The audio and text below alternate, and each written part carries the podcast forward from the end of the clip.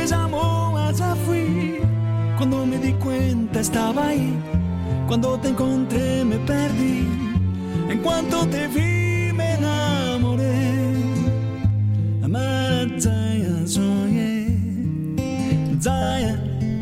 Carita me acaba de mandar un mensaje. Dice, papá, deja esa música, por favor. Y Sí, porque y- Pedro Aznar, un maestro. A, eh, a primera vista, A primera vista, eh, exactamente. ¿lo vamos a poder ver el domingo este? Y no sé, contame vos. No, el que nos va a contar un poquito es Matías Rach, que es el subdirector de Cultura de la Municipalidad General Pico y a quien le agradecemos muchos minut- estos minutitos que tiene para hablar con nosotros sobre la apertura, el concierto apertura del sexto Festival de Vientos, Cuerdas y Percusión que eh, organiza la Municipalidad General Pico. Matías, gracias por atendernos. Buenos días. Buenos días, Miguel, a todo el equipo y a toda la audiencia. ¿Cómo están? Muy bien, muy bien. Bueno, ¿qué, qué, qué tema este de, de, de Pedro Asnari que lo vamos a poder ver el domingo? ¿Es, es verdad esto? Contanos. Sí, exactamente, recién escuchaba ahí la, la cortina y se me ponía la, la piel de gallina Sí. porque justamente Sí. esta canción es, es una de las que Pedro va a interpretar con la, el ensamble orquesta de los Uh. alumnos de cultura que van a estar con él también. Eh, es una, una alegría inmensa poder contar con la presencia de Pedro Aznar para lo que va a ser el cierre del, del festival. Esto es un poco la gestión que hicimos a través desde la municipalidad, con el Ministerio de Cultura de Nación, la Secretaría de Cultura del Gobierno de La Pampa, porque la, la finalidad de, de este festival es que la Asociación de Padres y Amigos del Ensamble de Vientos, a través del marco del festival, pueda hacer gestiones para recaudar fondos para la compra de instrumentos, que en este momento la campaña es para comprar un juego de timbales, que son muy costosos los timbales sinfónicos, eh, para los estudiantes de música de acá, la Dirección de Cultura. Así que estamos sumamente agradecidos. Comenzamos ahora con el evento que está planteado de manera semipresencial. Eh, contamos con parte del staff de la Orquesta Sinfónica Nacional que va a estar dando el dictado de clases de manera virtual. Comenzamos a las 4 de la tarde la apertura con una charla de un luthier de Córdoba, Guillermo Rebosolán, de la Banda Sinfónica de Córdoba. Esto arranca hoy. dando una charla. Sí, exactamente. Hoy arrancan las charlas a las 4 de la tarde, Bien. que es una, un taller de mantenimiento de instrumentos de viento. ¿Con qué finalidad? En La Pampa, entre algunas cosas que aún nos faltan, es tener luthieres específicamente de instrumentos. Hay algunos, pero bueno, la idea es que este taller le, les enseña a los estudiantes cómo poder mantener sus instrumentos, ¿no? Y no tener esa necesidad de cuando algo no funciona mandarlo a Buenos Aires o, o a Córdoba. Mirá. Y ya después a las 18 horas comenzamos con las clases en simultáneo de todos los instrumentos de vientos, cuerdas y percusión. Ya en lo que respecta al sábado, continúan las clases virtuales a las 10 de la mañana y a las 21 horas estamos en el Cine Teatro Pico con el concierto de apertura a cargo de la Banda Sinfónica de la Provincia de La Pampa, que lo importante, significativo de, de la presencia de la banda sinfónica, que es el único organismo estable profesional que tenemos en la provincia, es que varios artistas piquenses van a estar actuando de solistas acompañados por la sinfónica. Eh, van a estar Ma- ma- Mayra Malet cantando, claro. va a estar Gabriel Cuello tocando la guitarra, Franco Ferreira tocando el saxofón y el último tema de la sinfónica lo va a hacer en conjunto con la Orquesta Popular Barrilete, que van a ser después los encargados de cerrar el, concierto.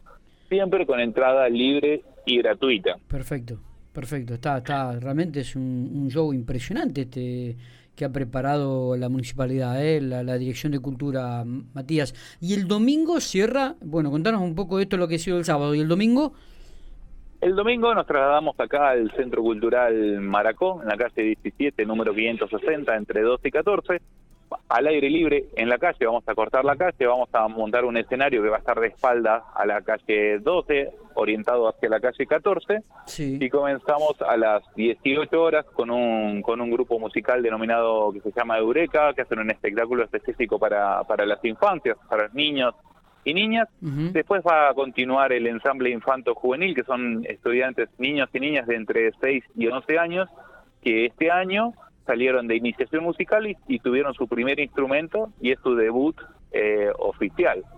Posterior va a continuar el ensamble de vientos y percusión y después se forma con todos los estudiantes de la Dirección de Cultura y, y- y estudiantes de la Orquesta Infanto Juvenil Juana Azurdu- Azurduy que funciona en, Ah, el, sí. en el Malvinas Sí, sí. se va a hacer una, una orquesta infanto juvenil en la cual Pedro Aznar va a estar cantando dos temas con ellos y el cierre está a cargo del maestro Pedro Aznar que va a hacer un show eh, de él para, para finalizar el evento. Impresionante, realmente impresionante. Esto es gratuito, todo gratuito para que la gente este, se acerque y disfrute de estos espectáculos. Así como tuvimos a Soledad hace un poquitito y convocó una multitud, eh, mucha gente lo va a seguir, lo sigue a Pedro Aznar y, te puedo asegurar que, que, el espacio, este, no sé si no va a quedar chico, Matías. ¿eh?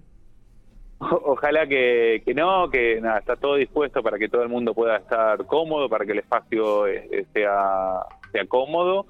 Eh, para nosotros es sumamente importante contar con, en este caso, con la presencia de Pedro Aznar, porque tiene que ver con, con la gestión, cómo la pensamos de, de, una manera integral, porque sin duda que desde lo artístico contar con la presencia de, de, Pedro Aznar es sumamente significativo, darle la posibilidad a alumnos y alumnas, a, los músicos de Pico, a los que tengan acceso a, Pedro, es importante.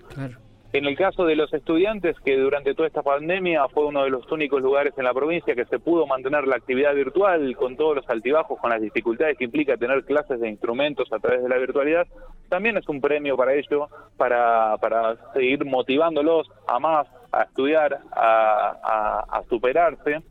Y volviendo a esto de la integralidad, como te decía, sin duda que en lo artístico es importantísimo, pero a su vez eh, traer una figura como la de Pedro genera un movimiento eh, importante en la ciudad, porque sin duda que van a venir de, las localidades aledañas. Claro, No solo en lo artístico, sino en lo económico, eh, es una inversión importante también para lo que requiere, por decir algo, el comercio. seguramente. Bueno, Matías, realmente completito el informe. Nosotros obviamente lo vamos a reflejar en, ahora la audiencia que te está escuchando y también en el sitio Infopico para remarcar esta actividad que va a arrancar arranca hoy a las 4 de la tarde y, que va a cerrar el domingo a las eh, 6 de la tarde. Horas 7 de la tarde. 19, 7 de la tarde. 18 horas van a estar abiertas las puertas del ingreso por la calle 14 ¿no? 17 y 14 va a ser el ingreso por ahí, ya para que la gente se pueda ir acomodando. En 9 horas comienza, comienza el espectáculo. Fantástico.